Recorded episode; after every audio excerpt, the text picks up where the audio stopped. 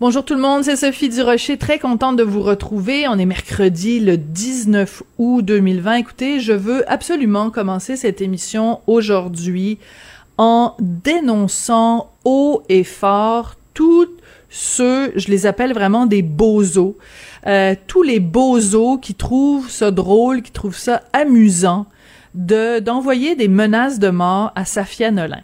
Que ce soit Safia Nolin avec qui j'ai eu euh, des différends au cours des derniers mois, que ce soit n'importe quelle personnalité publique, je tiens à le dire aujourd'hui haut et fort, rien rien ne justifie un tel niveau de haine que vous souhaitiez la mort d'un autre être humain.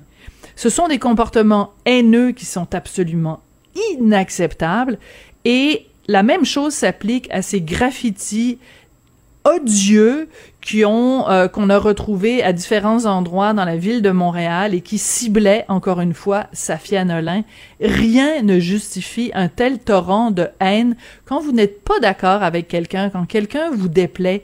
Il y a une façon de le dire, il y a une façon de l'exprimer. Et de façon générale, il faut à un moment donné qu'on se questionne comme société sur ces ces torrents de haine qui se déversent, pas seulement sur les médias sociaux, mais de façon générale. Je pense qu'à un moment donné, il va falloir qu'il y ait un psychologue qui se pose la question, qu'est-ce qui se passe dans la tête de quelqu'un quand euh, le seul argument que vous avez à opposer à quelqu'un avec qui vous n'êtes pas d'accord, euh, qui vous n'êtes pas d'accord, c'est j'aimerais ça que tu meurs. Je me rappelle à un moment donné, j'avais écrit une chronique il y a plusieurs années de ça sur Joël Legendre j'ai été inondée de gens qui me disaient j'espère que tu vas avoir le cancer. Et je, bon, je, suis capable, j'ai une carapace, je suis capable de passer par-dessus, mais je me posais vraiment la question, je regardais ces messages-là qui rentraient et je me disais qu'est-ce qui se passe dans la vie de quelqu'un? Ben, premièrement, quelqu'un qui a pas de vie, on va se le dire.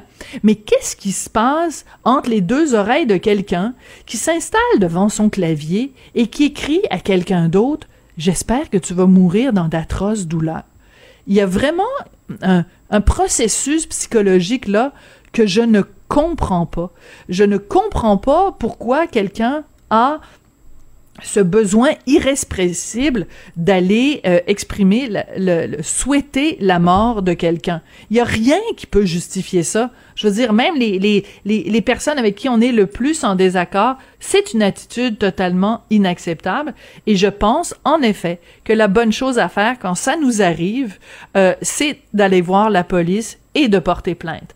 Alors, les bozos, là, qui euh, trouvaient qu'il n'y a rien de mieux à faire euh, que de souhaiter la mort de quelqu'un avec qui vous n'êtes pas d'accord, quand je vois ça, j'ai juste envie de pousser un grand. Ben voyons donc.